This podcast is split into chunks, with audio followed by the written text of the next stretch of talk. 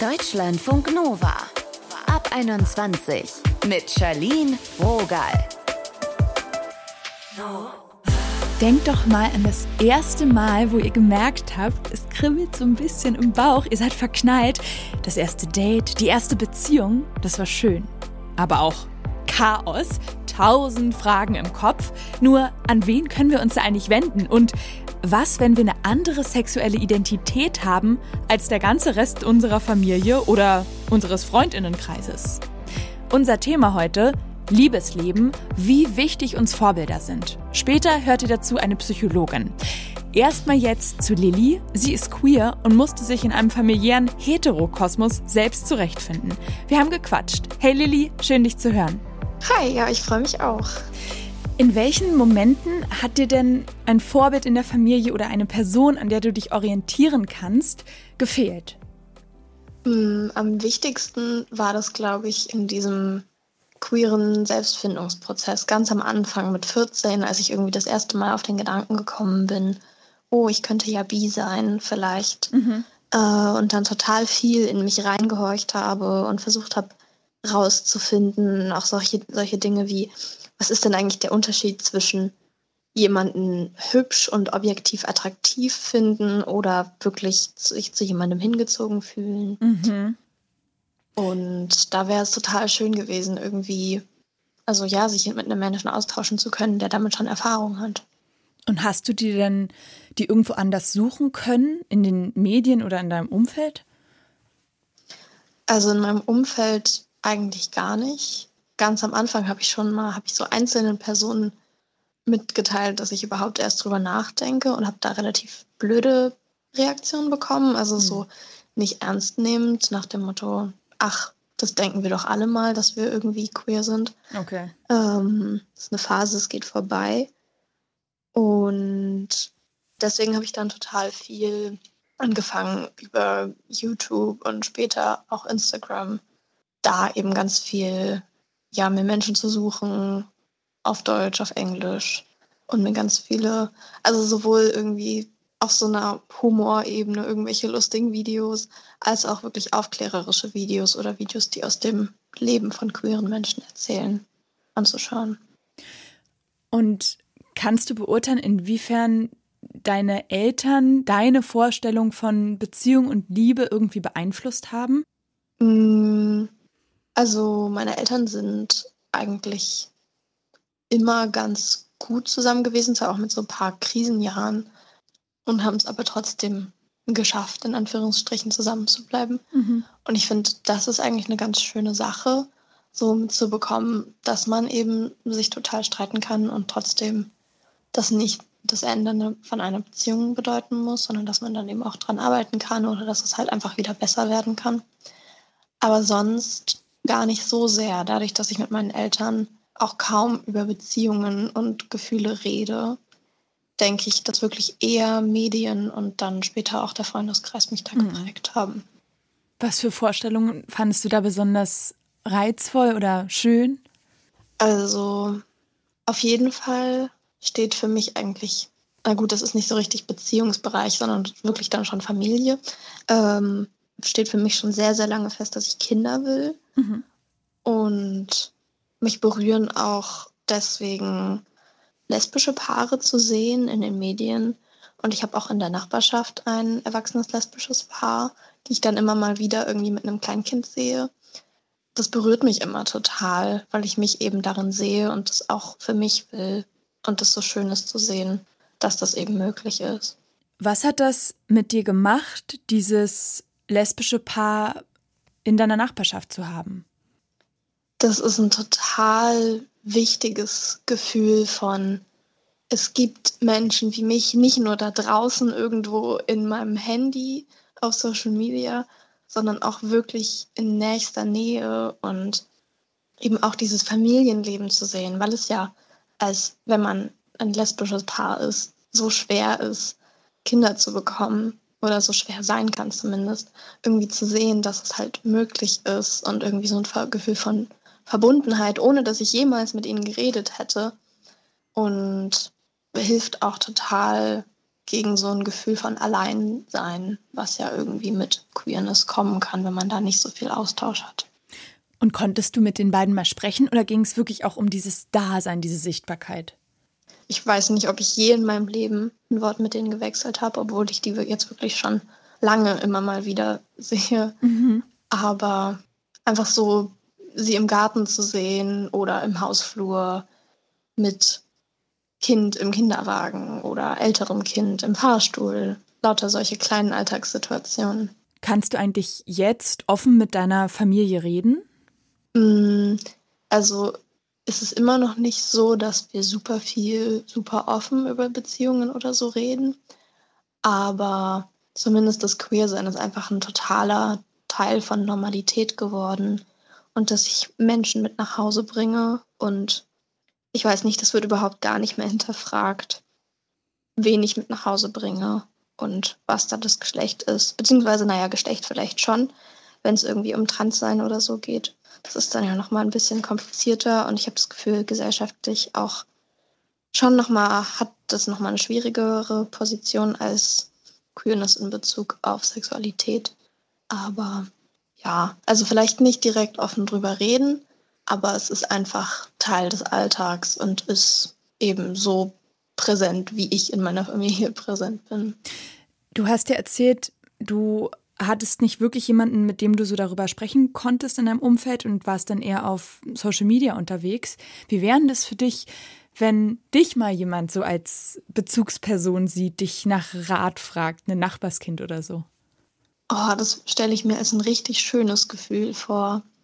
Also, ich habe das allein schon manchmal, wenn mein Bruder, also der ist 15, mhm. wenn mein Bruder mich für die Schule oder so nach irgendwelchen Begrifflichkeiten fragt, für einen Vortrag oder so, dann macht mich das schon total stolz, ihm da Sachen erklären zu können und fühlt sich auch einfach wie ein sinnvoller Beitrag zur Gesellschaft an, dass ich dann für wen anders die Person sein kann, die ich selbst nicht hatte. Mhm. Was hättest du dir denn von deiner Familie anders gewünscht, wenn du jetzt mal zurückguckst auf die Zeit, wo es noch so viel Unsicherheit bei dir gab? Mm, also grundsätzlich hätte ich es total schön gefunden, wenn sie eben ab da, wo ich mich geoutet habe, dann halt auch selbst recherchiert hätten und sich irgendwie mit Themen auseinandergesetzt hätten, weil es gibt ja unglaublich viele Ressourcen zum Thema Queerness. Und so ist es eben stattdessen so, dass ich dann eher educaten muss und Sachen erklären muss und tendenziell dann auch nicht immer in so einer Situation, in der ich gefragt werde, sondern dann eher aus blöden Äußerungen heraus, die ich dann korrigieren will mhm. oder aus Diskussionen heraus. Und es wäre schön, wenn es das eben nicht so geben müsste. Falls uns jetzt jemand zuhört und die Person braucht irgendwie auch gerade ein bisschen Orientierung, aber hat niemanden. Hast du da irgendeinen Rat, was vielleicht helfen kann? Mm, also Social Media helfen ja wirklich unglaublich viel und ich finde, mittlerweile gibt es ja wirklich viele Menschen, die sich da sehr nahbar machen.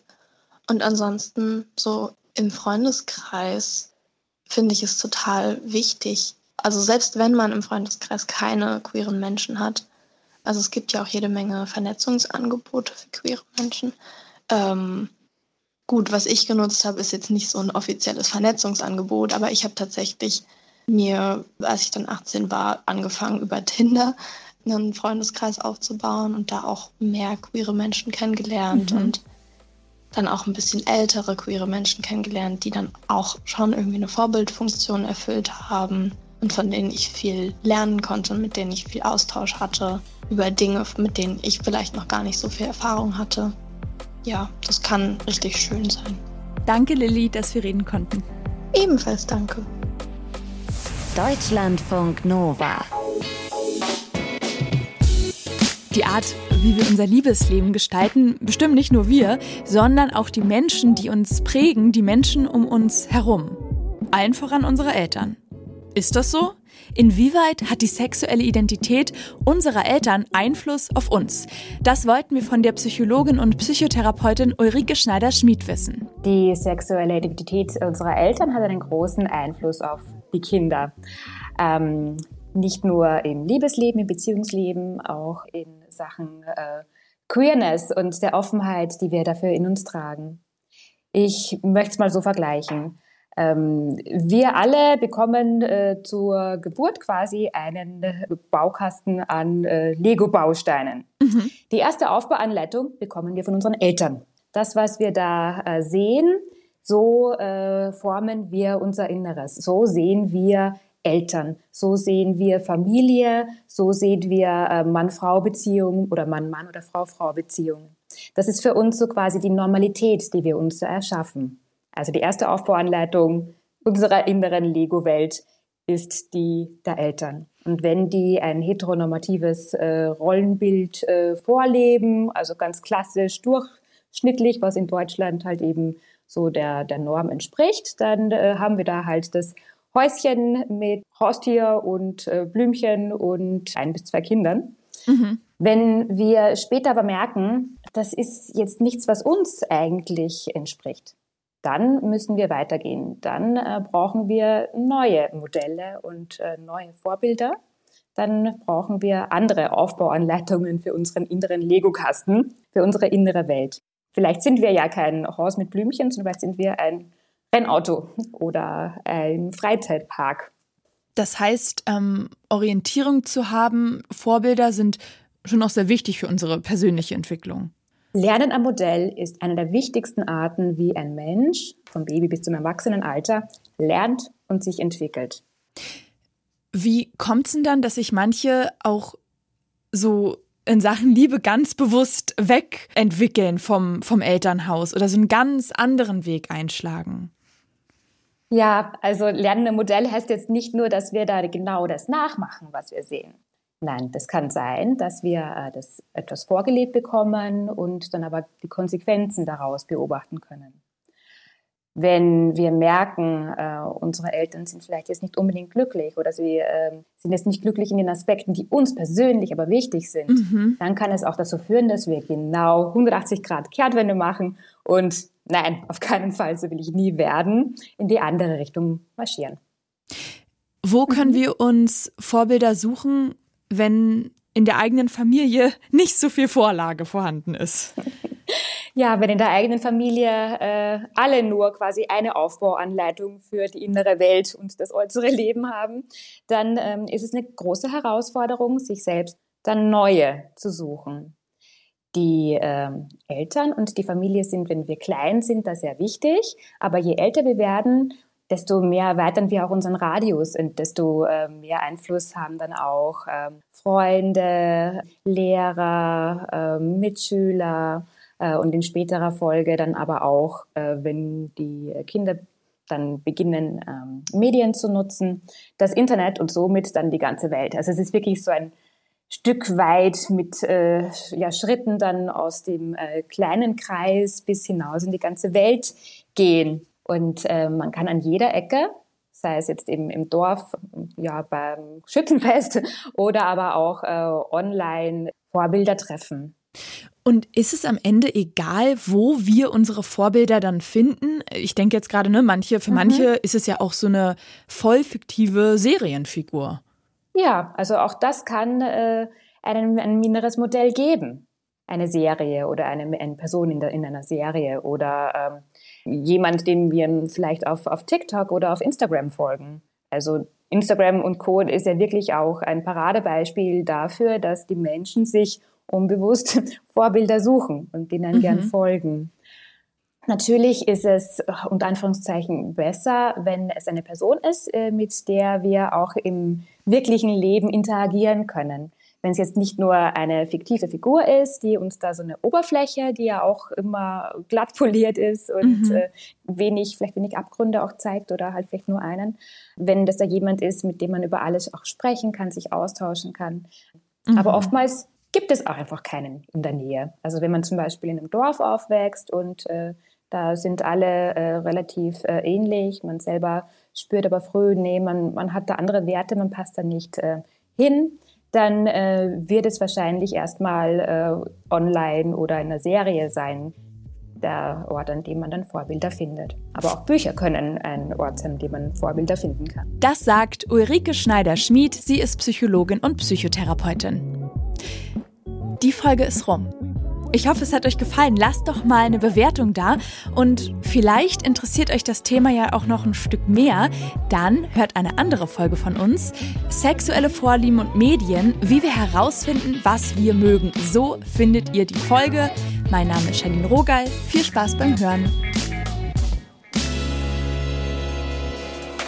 Deutschlandfunk Nova ab 21. Immer Montag bis Freitag auf deutschlandfunknova.de und überall, wo es Podcasts gibt. Deutschlandfunk Nova ab 21.